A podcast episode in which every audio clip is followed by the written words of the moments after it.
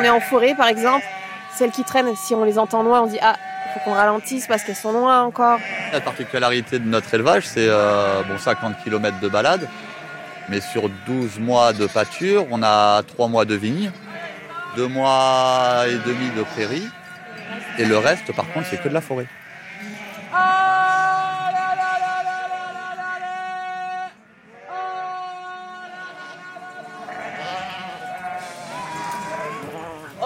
Antoine Allez C'est bientôt demain. Le monde d'après, c'est maintenant. C'est bientôt demain. Ok. France Inter, C'est bientôt demain. c'est bientôt demain. Le monde d'après, c'est maintenant. Antoine Chao. C'est parti C'est les petits agneaux là qui connaissent pas encore le. Et c'est les mamans aussi qui cherchent leur agneau, du coup qui font demi-tour. Bon, au printemps, là, c'est assez fun. T'imagines 250 mamans, 250 agneaux. Bah, tu mets des cloches, parce que dans la forêt, tu vois rien. Et tu gardes, euh, on va dire, à l'aveugle. À l'oreille. À l'oreille, ouais. Ah, c'est c'est quelque chose. Moi, quand j'ai les stagiaires, au début, euh, ils te regardent, mais tu fais quoi? Non, écoute, écoute. Écoute, écoute les brebis à la radio avec Soisic et Sébastien de la ferme des itinérants qui font pâturer leurs troupeaux le long de la vallée du Ciron dans le sud Gironde et participent comme ça à l'entretien de sa fameuse forêt ripisylve et d'autres zones environnementales naturelles sensibles limitrophes de la rivière. Un projet agricole à taille humaine, paysan et vertueux, mené avec conviction par Soisic et Sébastien, mais difficile à porter quand c'est plutôt pour l'agrovoltaïsme que les bergers et leurs troupeaux sont sollicités. Et le petit abattoir de Bazas qui est en péril est aussi une source d'inquiétude pour pouvoir rester local. Allez, on y croit, on y va, un autre modèle agricole d'élevage est possible. Et ça cavale sur les bords du Ciron.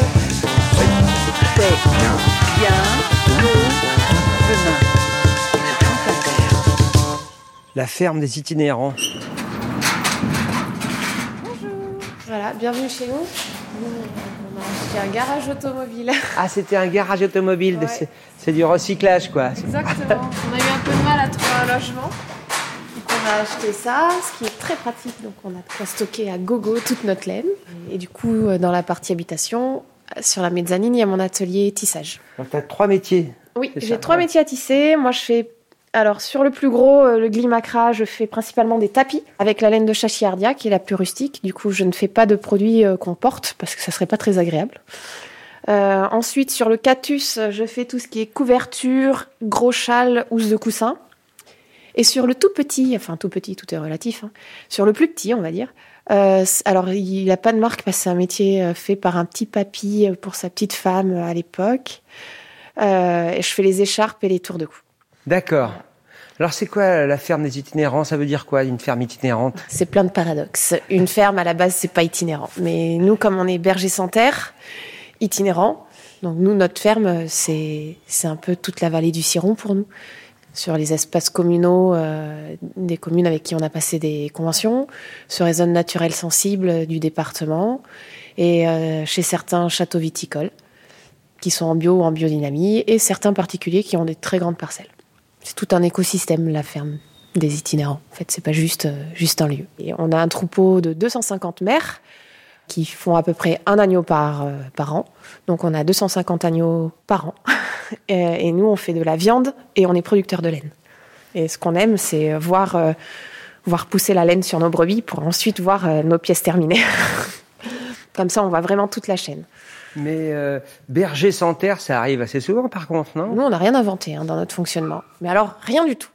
Euh, tisserand, c'était un vieux métier. Euh, berger, euh, c'est un vieux métier. Berger sans terre, c'est quelque chose qui se fait très souvent, beaucoup dans le Pays Basque ou dans le sud-est de la France. Ça permet euh, de pouvoir euh, s'installer avec un troupeau sans pour autant acheter des terres, ce qui est pas simple dans le secteur, ou alors à des coûts astronomiques et nous, on n'avait pas les moyens. Et euh, nous, on voulait vraiment rester berger et pas forcément éleveur à proprement dit. On voulait pas se mettre à faire du foin, à entretenir des terres comme ça. Et Sébastien, il a été euh, berger salarié pendant 12 ans avant. Et du coup, il était nomade. Et se sédentariser à proprement dit à un point fixe, c'était quelque chose qui était pas évident pour lui.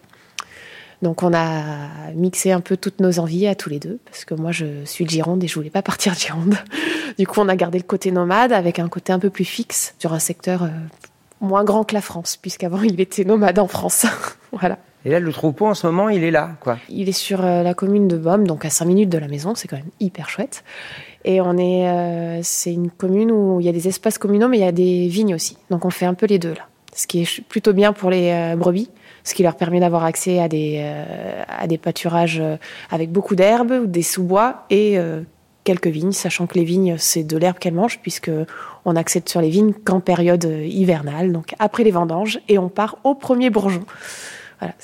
Notre avantage, c'est que sur notre territoire, les vignes sont sur le nord de notre territoire, on va dire de Baume à Prégnac, et on n'y est que l'hiver. Et l'été, on est dans le sud de notre territoire, dans les bois principalement. On fait des communes qui sont uniquement traversées par le Ciron, donc on passe par Bernos-Belac, Préchac, Noyant, Léojats, Baume, Barsac et Prégnac. Alors, la magnifique vallée du Ciron, hein, qu'on connaît bien, Tout et qui fait. malheureusement est en danger. Je vois qu'il y a des, des panneaux non à la LGV Bordeaux, Toulouse, Espagne, hein, désastre écologique, financier Oh là et social.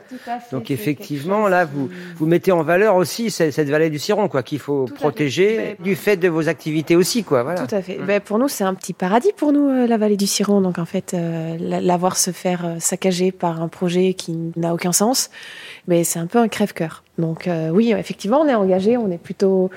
Disons que les gens qui nous suivent savent très bien qu'on est contre. voilà. On a nos petits panneaux sur les voitures, on a...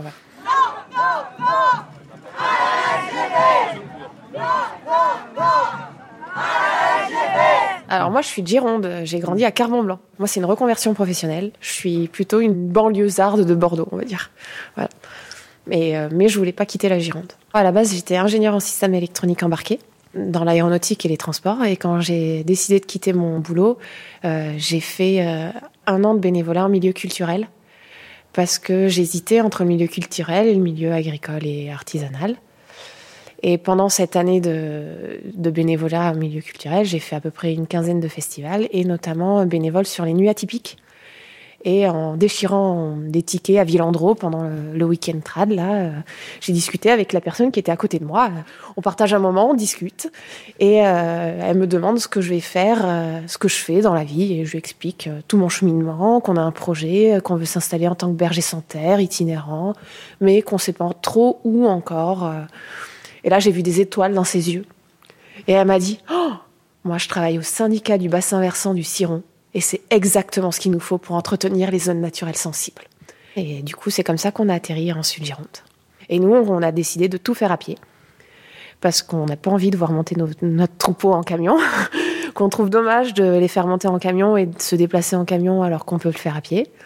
On met un an à faire notre circuit, à peu près. Le point de départ, c'est Bernos-Belac. Parce que tout a commencé à Bernos-Belac, notamment parce que le syndicat du bassin versant a ses bureaux à Bernos. Donc on a fait arriver notre troupeau la première fois à Bernos. Du coup, on met un an à remonter le long du Ciron jusqu'à Barsac. Et le week-end de Pâques, on fait une transhumance, euh, une grande, nous on appelle ça notre grande transhumance. Mais bon, on va pas jusqu'aux Pyrénées. hein. Et en trois jours, on redescend jusqu'à Bernos. Avance, avance, avance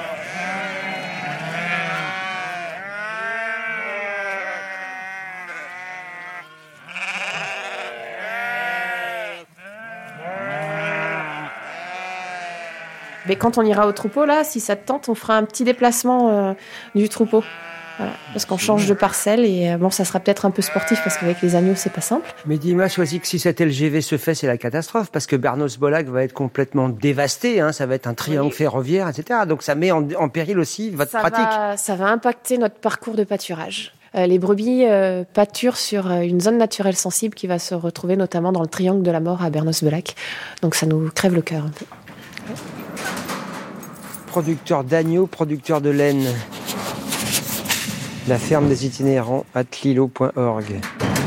Antoine Chao, C'est c'est bien.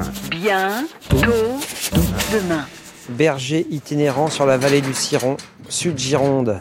sur France Inter. Ils ont berger d'aujourd'hui.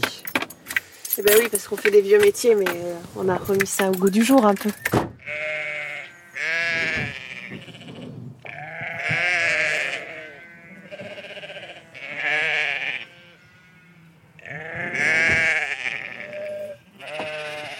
Salut. Ça va bien, toi Bien, ouais, et toi Ça va. Bienvenue au troupeau, il fait beau, ça fait plaisir. Elles sont toutes là? Elles sont toutes là, ouais. Là, il y a 250 mamans, 129 nouveau-nés. Et là, tous les nouveau-nés, ils ont, euh, les plus vieux, ils ont trois semaines. Et les plus jeunes, euh, ils sont de ce matin. Ouais, nous, quand on s'est installé, c'était rigolo. Ici, avant, c'était un territoire de bergers et tous les, tous les vieux de 80 ans, ils sont arrivés.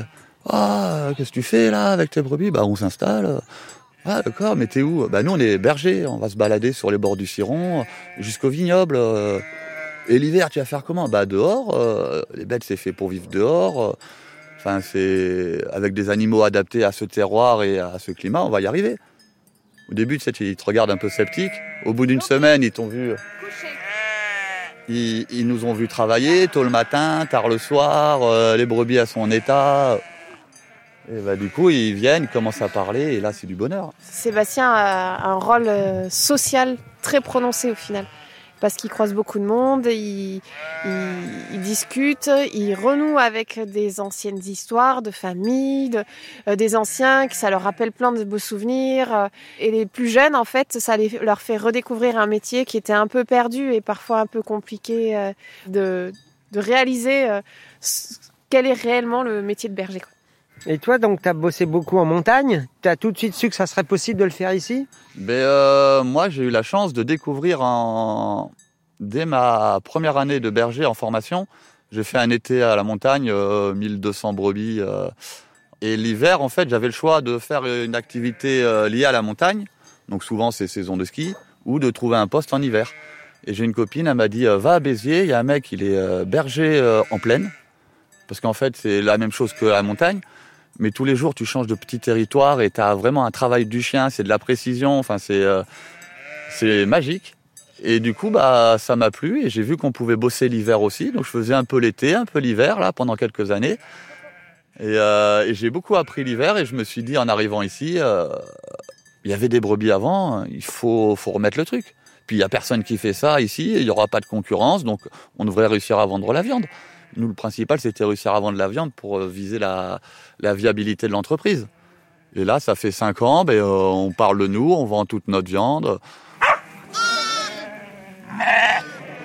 Ah ouais, mais c'est fermé. Elle ira pas loin, il y a le petit qui est là. Et donc, euh, moi, j'ai un peu cette volonté de valoriser le pastoralisme ici, mais avec euh, les, des vraies valeurs. Il y a quelques viticulteurs ici qui nous suivent dans cette démarche et ils jouent le jeu, c'est très bien. Bon, après, c'est le contexte économique de l'agriculture paysanne qui fait que c'est compliqué. Parce qu'on va être honnête, les photovoltaïques, euh, ben, c'est une bouchée d'air pour les paysans, les agriculteurs, financièrement, parce que euh, ils sont payés à l'hectare aussi. Euh, ils peuvent avoir plus de, brebis, du coup.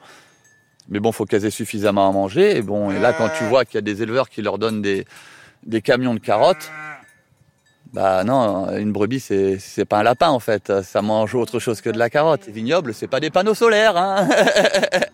Si j'ai bien compris, tu veux pas mettre tes brebis sous les panneaux photovoltaïques, hein, parce qu'il y a quelques fermes photovoltaïques ici quand même. En fait, euh, pour la chambre d'agriculture, on n'est qu'une fenêtre euh, de greenwashing. Les panneaux photovoltaïques dessous, en fait, c'est pas une prairie. C'est ça qui est problématique. Ça serait une belle prairie, euh, ça serait différent. Mais là, la ressource fourragère, elle manque. Bah, la vision de l'agriculture, c'est savoir qu'est-ce que tu veux dans ton assiette. En ce moment, on nous dit euh, faut manger moins de viande. Ce qu'il faut, c'est manger de la viande intelligente. Du coup, ce qu'on fait, nous, ben, euh, on entretient les espaces naturels sensibles, on valorise notre laine, on entretient des vignobles et on produit de la viande. Je le mets en dernier parce que c'est pas ça qui me fait euh, kiffer. Vu qu'on bouge le troupeau, en fait, elles belles, elles appellent leurs agneaux et les agneaux les appellent. Ah oui. Et là, c'est le Ciron qui est là. On est au bord du Ciron. Avec sa forêt répicile, répicile, hein, la fameuse. Ah ouais, il y a à manger. Nous, on fait tous les, tout le printemps, été, automne au bord. Il fait frais, ouais. Ils sont contentes comme tout. Bon, il y a le brouillard. Ah bah oui, le fameux. Ben, grâce à le sauterne. on peut pas tout avoir. Bon, avec la paysannerie, euh, il y a le militantisme qui va de pair de toute façon avec. Là, enfin, on est au milieu des vignobles, ils traitent comme des enfoirés, ben, on va que dans des châteaux bio et bio, biodynamiques. Ben oui, on est militant.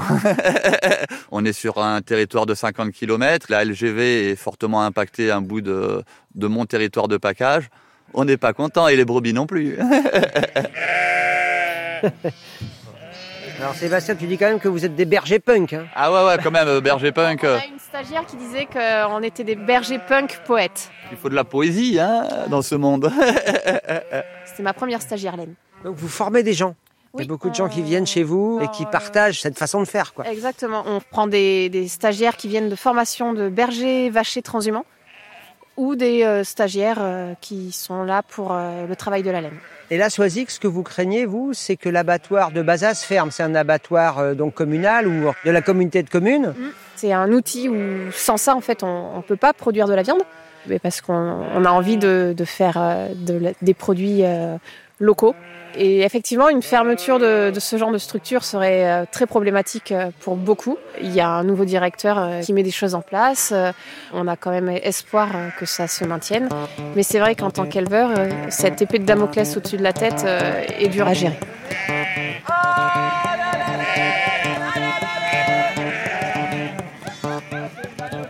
Merci à Soisic et Sébastien de la ferme des itinérants, artisans bergers d'aujourd'hui, installés à Léojats dans le sud Gironde. Toutes les infos sont sur la page de C'est bientôt demain sur franceinter.fr et on se retrouve la semaine prochaine à l'antenne et en podcast.